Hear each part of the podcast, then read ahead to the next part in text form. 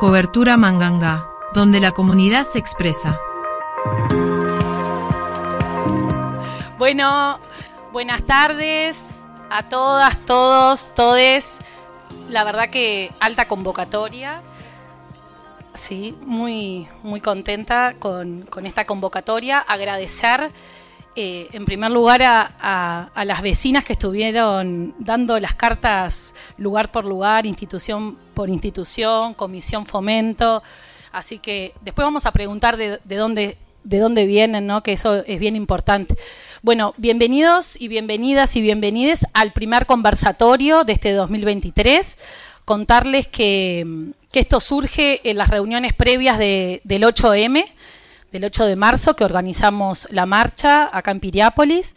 Y bueno, a raíz de, una situación que contaba una mamá, una compañera nuestra, em, que le pasó a su hija acá en Piriápolis, una situación como, el nombre de la charla, ¿no? Eh, quedamos realmente bastante sorprendidas, sin saber mucho cómo abordarla. Y ahí, bueno, nos contactamos con, con Andrea que nos orientó un poco de, cómo difundir ese suceso, de cómo acompañar. Y bueno, en las siguientes reuniones nos pareció bueno no solo quedarnos con el 8M y el 25N, que es bien importante la movilización en las calles, pero también seguir eh, estas conversas, este pienso, esta problematización continua de lo que nos va sucediendo ¿no? en la vida cotidiana. Así que así surge eh, el ciclo de conversatorio. Y bueno, esta primer charla con, Andrea, que ahora vamos a presentarla, y la idea es eso, ¿no? Cómo, cómo prevenir, cómo abordar estas situaciones que, suceden, que están silenciadas, ahora con Rosario hablábamos, qué pasa acá en Piriápolis, que, que hay tanto silencio, bueno, la idea es que Andrea, que es experta en la temática, nos, nos vaya pasando herramientas, ¿no? No se va a acabar acá en una, en una charla, Andrea nos trajo materiales, que esto lo vamos a, ir pasando a las instituciones y a las distintas colectivas que, organizamos esto. Contarles que, esto lo organizamos feministas comunitarias, em, las compañeras del Cerro del Burro, las compañeras que hacen circo, las fuegas, las tamboras y bueno, demás vecinas y, vecinos ¿no? que, nos vamos pensando eh, todo el tiempo. Como somos así de amplias, pusimos coordinación ¿no? feminista de zona oeste referida a la zona este de, Maldonado, ¿no? Porque no solamente somos de Piriápolis, sino de Punta Negra, del Cerro del Burro, de Playa Hermosa, de La Capuera, bueno, de, un montón de, territorios y, nos vamos pensando continuamente. Voy a presentar a Andrea, así ya no, no, aburro más y le damos paso a Andrea. Andrea es licenciada en Trabajo Social por la Universidad de la República, magíster en Políticas Públicas de Igualdad, de Flaxo, diplomada en Género, Desarrollo y Planificación de la Universidad de Chile. Tiene amplia experiencia en atención directa, docencia, capacitación e incidencia política, directora de la Asociación Civil El Paso, que es una ONG orientada al abordaje de la violencia doméstica y sexual. Ha trabajado en el desarrollo de proyectos a nivel regional en los países de Mercosur, en la elaboración de investigaciones regionales y elaboración de protocolos en el tema de trata de mujeres, niñas, niños y adolescentes. Y antes, agradecer también a EBU eh, por la locación eh, y a todas las comisiones también de, fomento que han colaborado con la difusión de, de este conversatorio. Muy bien. Bueno, muchas gracias. No, no, me voy a amigar con él. Bueno, tengo que tener el micrófono porque se está grabando todo, pero lo que yo diga, lo que ustedes digan, no. Así que quédense tranquilas que vamos a poder hablar como con más, más este, abiertamente. Eh, agradecerles mucho, realmente tremenda convocatoria para un, ¿qué me decías algo? No, no, estás loca. Va, vamos por acá. Eh, agradecer la invitación, tremenda convocatoria, así que felicitaciones a, a, las compañeras que organizaron este encuentro. Hablar de violencia de género, hablar de violencia sexual un sábado de tarde no es un tema muy convocante, sin embargo, acá estamos un montón de personas reunidas. Voy a hablar en femenino porque la mayoría somos mujeres las que estamos acá, más allá de que hay varones que, que están presentes pero bueno, para hacer más fácil el, uso del lenguaje, voy a hablar en nosotras, siéntanse incluidos. Em, bueno, la idea es es, es un tema muy amplio, el tema de la violencia sexual, el acoso, el abuso, la explotación. Entonces, lo primero que me gustaría es preguntarles, eh, de todos esos temas, ¿cuál sería el tema que más interés o en qué aspectos quisieran trabajar hoy?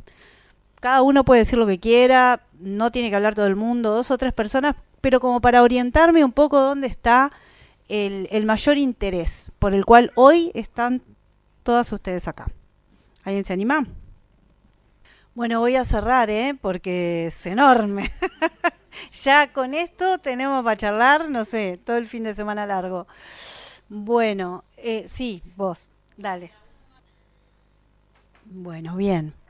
La idea es que esto sea un diálogo. Yo voy a ir como, como tirando algunas cosas, algunos elementos, algunas herramientas, eh, quizás algún análisis ¿no? de cómo está hoy Uruguay en relación a este tema y que podamos ir este, dialogando, conversando, que ustedes hagan preguntas. No va a ser como una charla súper ordenada, eh, porque son muchos temas y, y bueno, y tengo ganas de ir como contestando o abordando un poquito de cada cosa.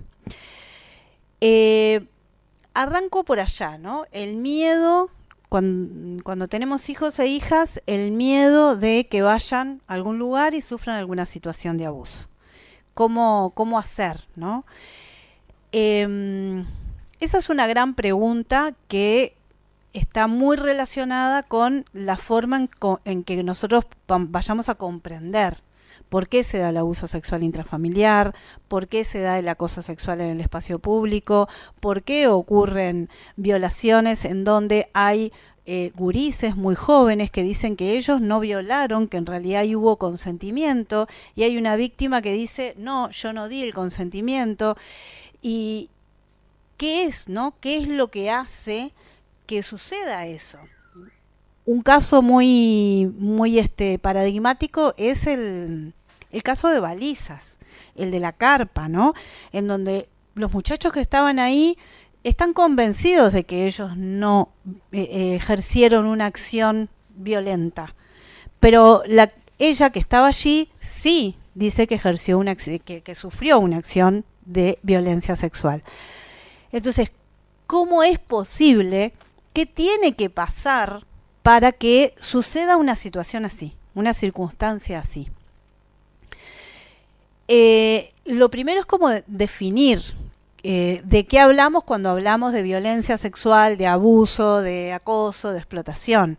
Bueno, ahí estamos hablando de una situación que no está vinculada con una patología o una perversión o con un problema que tiene X persona que salió desviado, ¿no? O porque tuvo una infancia no sé qué historia, se, se salió desviado y bueno, y e, ese niño o esa niña o esa joven tuvo la mala suerte de cruzarse con él. No, en realidad eh, esa es una, una, creencia que es la construcción del monstruo, ¿no? Creer que los problemas están afuera de nosotros mismos y que entonces nos tenemos que proteger. Cuando yo era chica, hace bastante tiempo, a mí me decían que yo no subiera a ningún auto de un extraño, que no hablara con personas desconocidas y que no aceptara caramelos, no sea cosa que no sé qué iban a poner en el caramelo, pero bueno, que no aceptara caramelos, ¿no? E ese era como el, el, así, las máximas. Hoy les estamos enseñando a los gurises y a las gurisas que ninguna persona tiene derecho a tocar su cuerpo, sus partes íntimas, que, que tiene que ser respetado y respetada, que puede decir no. A mí cuando yo era chica me enseñaban que los adultos, lo que decían los adultos era palabra santa. Y hoy les estamos enseñando a los gurises que eso no es así. Que en realidad lo que decimos los adultos no es palabra santa y no debe serlo. Porque los adultos muchas veces eh, decimos cosas violentas, decimos cosas para manipular, decimos cosas para eh, ejercer un daño.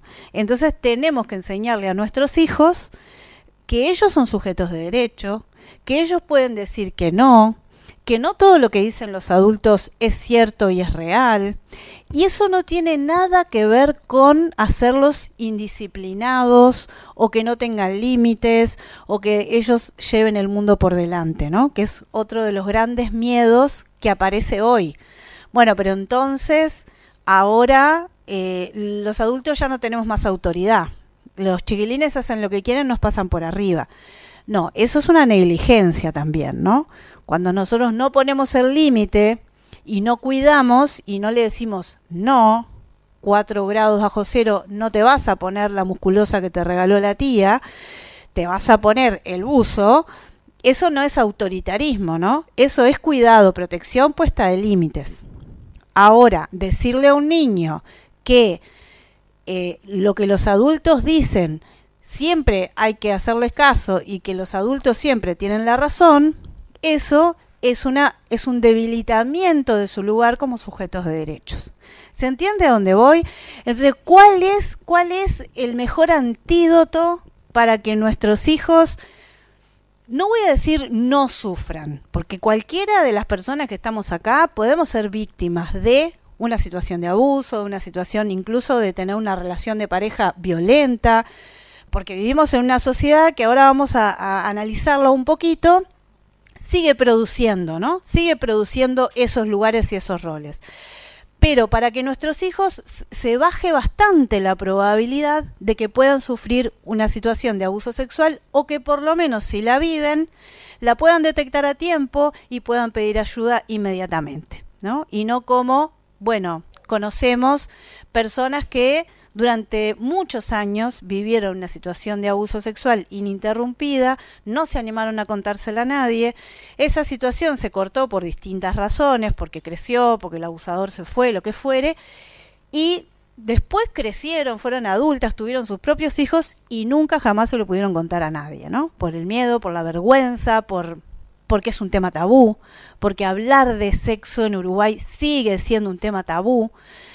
Entonces, bueno, voy un poquito para atrás y contestándole allá al compañero que nos preguntaba, pero a cada uno y a cada una de nosotras, eh, el fortalecer a los niños y a las niñas como sujetos de derechos, ese es el gran antídoto para eh, prevenir cualquier situación de violencia. No es meterlos adentro de casa, no es este, dejar que mm, no dejarlos ir a ningún lugar, ni tampoco estar mirando a, las personas que conviven con nosotros con, desconfianza, sino es eh, fortalecerlos. ¿Cómo lo fortalecemos? Lo fortalecemos generando un clima de, de, crecimiento, de convivencia, donde no haya violencia, autoritarismo, ¿no?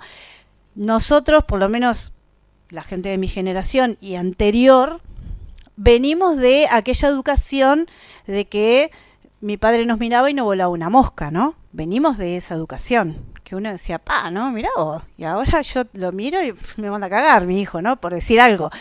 Este, bueno, ¿qué, qué, pasó en, en, en ¿Qué pasaba si volaba una mosca también, no? Claro, era el, el régimen del miedo, del terror, del autoritarismo, del, del que no se le discutía nada a nadie, de la imposibilidad de elegir, hoy los gurises tenemos que poder educarlos en que ellos puedan tomar sus pequeñas microdecisiones.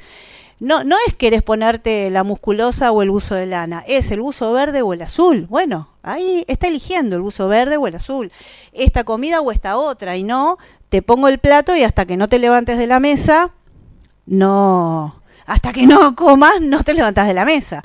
Y si no, te lo pongo al otro día, ¿no? Esta cosa de el someter, aquello de que yo tengo que demostrarle a este chiquilín que el que manda soy yo, ¿no?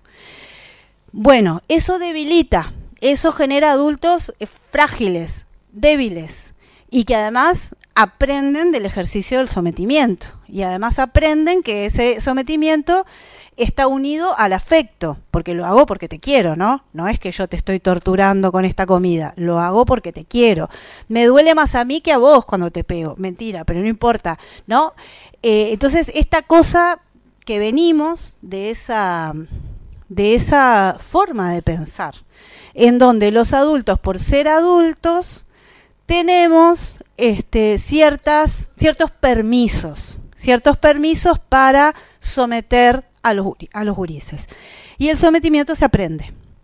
Entonces, yo creo que es muy desafiante para, para una mamá, un papá o, o cualquier persona que está criando, es muy desafiante poder justamente criar gurises sujetos de derechos, pero protegidos, ¿no?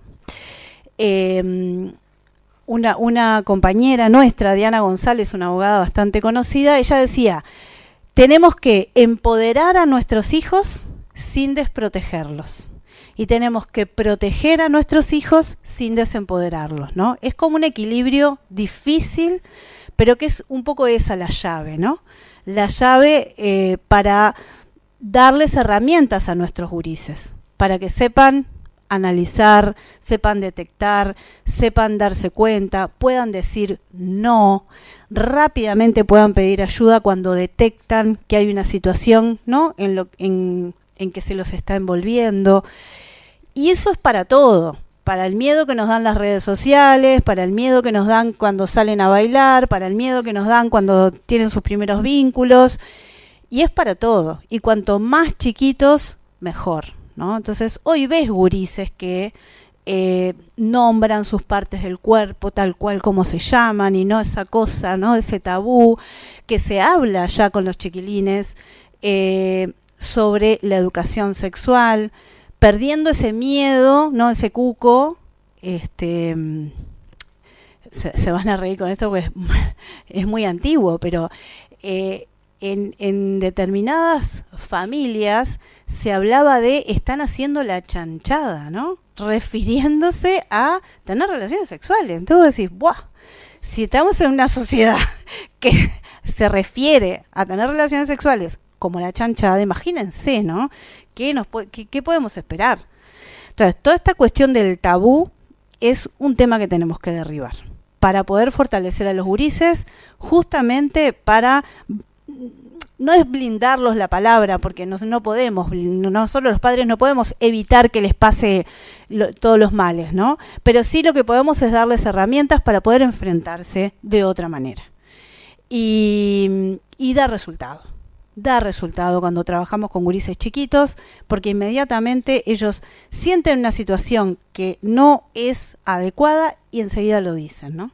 Entonces, segundo tema, hay que creerle a los gurises. Ese es el segundo gran tema que ahora me metí en la línea abuso sexual, pero bueno, en el, con el tema abuso sexual, que nos cuesta mucho, porque de repente el, niño nos dice que el tío abusa sexualmente de él, o que lo toca, no lo, no lo dice así, ¿no? me tocó, me hizo tal cosa, tal otra, y resulta que el tío o la tía este, es una persona súper querida en la comunidad.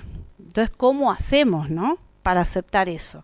¿Cómo hacemos para aceptar que es mi pareja, mi esposo, el que abusa de mi hijo? Primer camino. ¿Cómo hace después la comunidad para aceptar que es fulanito? No puede ser.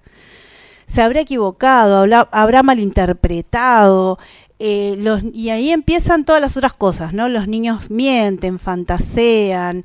¿Será que en realidad este, le habrán metido esto en la cabeza, ¿no? Empiezan como todas estas elucubraciones que hacemos los adultos y las adultas porque nos cuesta mucho enfrentarnos al horror. Pero lamentablemente tengo que decir que la violencia sexual, sobre todo hacia las mujeres y hacia los niños y niñas, es una, mm, una experiencia, por decirlo de alguna manera, mucho más común de lo que nos imaginamos. Em, si yo preguntara acá, ¿cuántas de nosotras, mujeres, hemos sido acosadas sexualmente en la calle? El famoso piropo, bueno, malo, lindo, grosero. ¿Se anima a levantar la mano? ¿Acoso sexual en la calle? Todas, todas. ¿Hay algún varón que haya vivido acoso sexual en la calle? Que lo hayan piropeado o le hayan dicho una grosería. ¿Eh? O que le hayan tocado la cola en el baile, o que lo hayan apretado en contra de su voluntad en el ómnibus, se le hayan refregado, en fin. Esa es la experiencia de vida que tenemos las mujeres, ¿no? Las mujeres eh, lo hemos naturalizado y a tal punto lo hemos naturalizado que hasta que te piropeen resultaba levantarnos la autoestima, un piropo lindo, ¿no? Igual en lo grosero también, puedes decir, bueno, está, ¿no? Así como me veo, ¿no? Paso por ahí me dicen cosas. ¿No? Entonces, como, como también, de alguna forma, se nos ha domesticado a nosotras a hasta aceptar eso como algo que este, el, el varón nos termina definiendo, ¿no? Ese varón extraño nos termina definiendo. Y como al varón se lo educa a que esa es una práctica que está bien, que es normal, naturalizada. No así a las mujeres, ¿no? A las mujeres no nos enseñan a que salgamos a piropear a los hombres. Entonces, bueno, ahí eh, lo que tenemos es cómo, cómo se va construyendo el lugar de las mujeres y el lugar de los varones. Y yo creo que ese es, ese es el punto más fuerte, digamos, de cuando hablamos de, bueno, cómo prevenir esto. Porque, bueno, cómo, cómo, si hay un caso, cómo detectamos, qué hacemos, cómo acompañamos, bueno, capaz que tiro tres o cuatro líneas, pero después quiero volver a, a esto, ¿no? A cómo seguimos produciendo y reproduciendo una sociedad, que voy a decir esto que, que, que suena duro, pero que es para mí real, una sociedad que sigue produciendo varones violadores. ¿Por qué no producimos mujeres violadoras? Que hay, ¿no? Hay mujeres que abusan sexualmente de, de niños, pero obviamente son eh, el menor de los casos y ahora vamos a conversar por qué, ¿no? ¿Por qué las mujeres no violamos y los varones sí? O por qué las mujeres si violamos o abusamos sexualmente lo hacemos en un porcentaje mucho menor. Eh, bueno, esa es una, una pregunta que se las dejo así, como para irla pensando, y la retomo después que, que tire algunas cositas de qué hacer frente a un caso. Repito la pregunta, ¿por qué los varones violan y las mujeres no? Y no, y no estamos hablando de un tema fisiológico, porque la violación ustedes saben que puede darse de cualquier forma, no es necesario eh, tener una anatomía. Hay, hay, hay gente muy menuda, entonces voy a tratar de manejar mejor mi lenguaje, mi vocabulario. Bueno, está. Frente a un caso.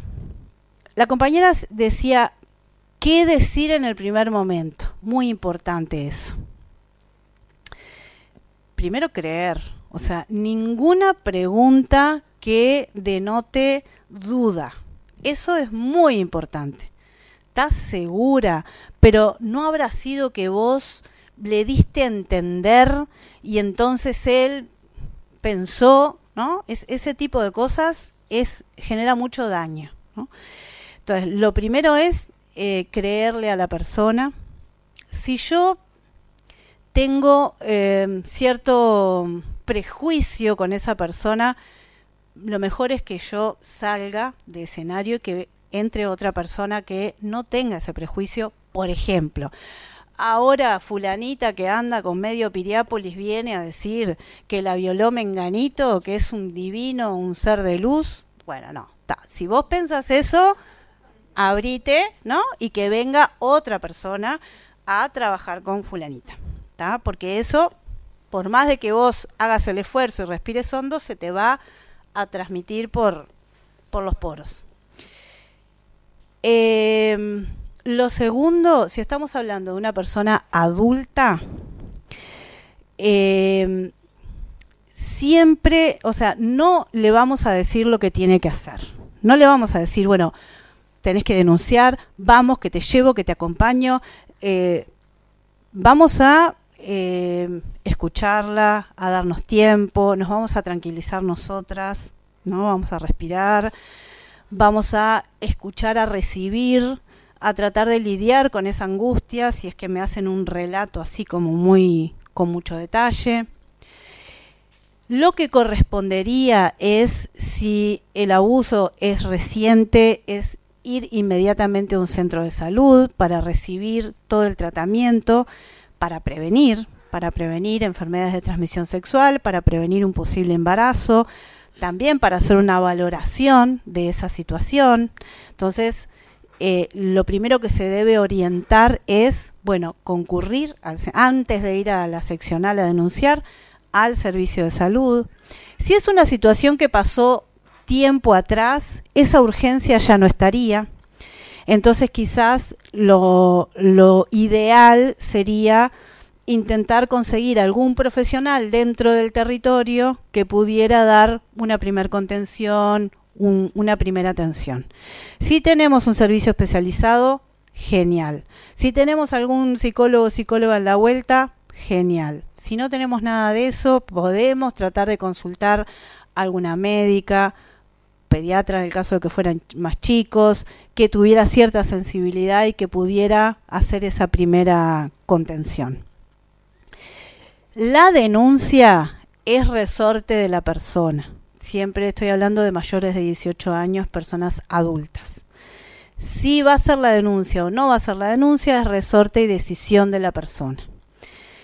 Eh, porque bueno, pasar por un sistema, eh, por un, proceso judicial, eh, bueno, tiene sus implicancias, la persona tiene que poder decir, bueno, sí, yo quiero, voy a pasar por esto.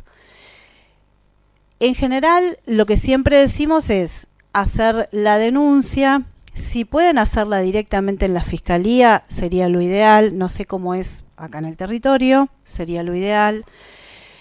Eh, a la policía sería como el último lugar a donde ir, pero bueno, si no hay otro, si, si, no hay posibilidad de acercarse directamente al juzgado, a ir con un abogado o abogada que tenga formación en el tema, bueno, la puerta de entrada sería la policía, ¿no?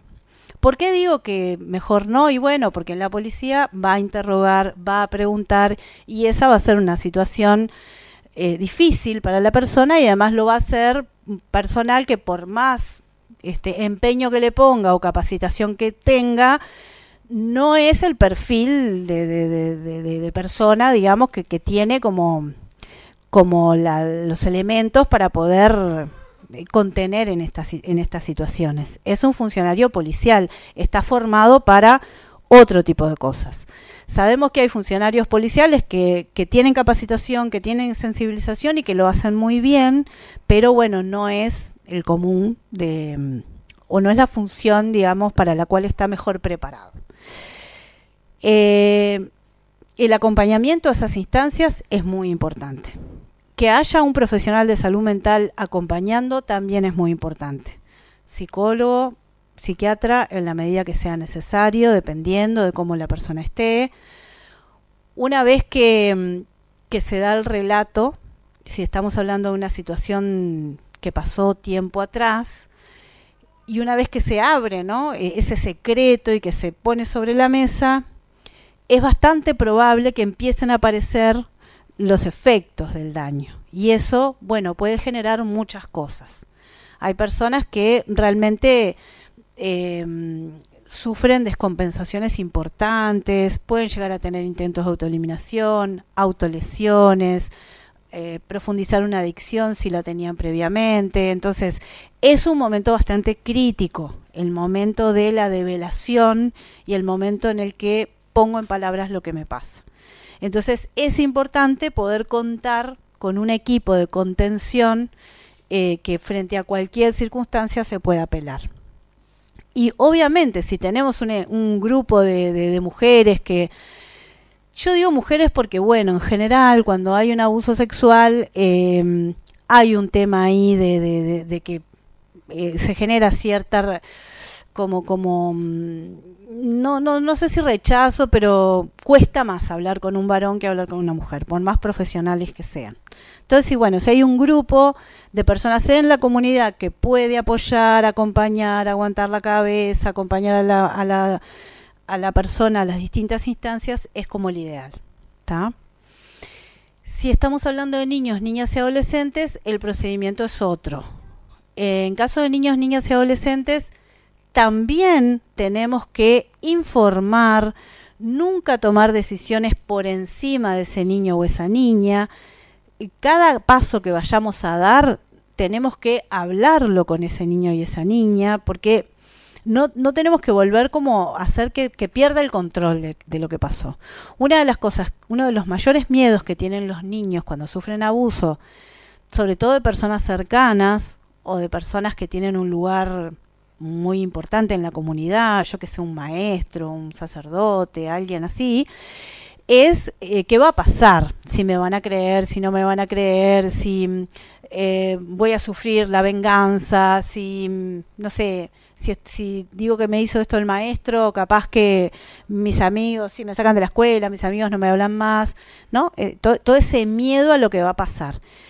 Y de alguna manera eh, ese niño antes de contarlo un cierto control tiene sobre la situación, por lo menos el control de que eso que se va a disparar no se dispare. Entonces, cuando lo cuenta nosotros en la desesperación que nos viene, no tenemos que actuar por reacción, a lo loco, ¿no? Ah, vamos a hacer la denuncia, vamos a llamar a la madre, vamos a... No, calma, otra vez, respiramos, hablamos con ese niño, con esa niña, eh, lo dejamos que se exprese, no lo ametrallamos a preguntas, nunca le hagamos la pregunta ¿por qué no lo contaste antes? Es la típica, es lo primero que nos sale, ¿no? ¿Cómo? ¿Cómo? ¿No? Hace seis años que te está pasando esto. ¿Cómo? Bueno, esa pregunta mm, nos mordemos la lengua, no la hacemos, porque es una pregunta que termina haciéndolo sentir culpable, ¿no? al niño o a la niña. Y lo que tenemos que hacer ahí y ahí depende tanto del escenario, ¿no? Eh, si es en una institución educativa, hay que aplicar un protocolo, hay un protocolo muy claro que hace que tenemos que llamar o al, a la emergencia móvil si es que esa escuela tiene y si no lo tenemos que llevar directamente al centro de salud y tiene que ingresar por el centro de salud. Si es un familiar, si es este no sé, la amiguita de mi hija me cuenta, ¿no? En la tarde que vino a tomar la leche, bueno, ahí lo que tenemos que ver con esa niña es quién es su persona de confianza. ¿Qué adulto hay dentro? No, salgo corriendo a lo loco a llamar a la madre, porque capaz que la madre también eh, está, es cómplice de esa situación de abuso.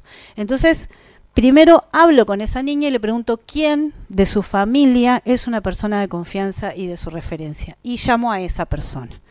Y esa persona, que es de su familia, va a tener que activar la ida al pediatra o al centro de salud, hacer la denuncia, enfrentar o confrontar al padre, a la madre, lo que fuere, eh, al, no abusador, estaba hablando, ¿no? Nunca vamos a confrontar al acusado. Eso no lo vamos a hacer nunca, en ninguna circunstancia, porque nos ponemos en peligro y porque además no tiene ningún sentido hacerlo.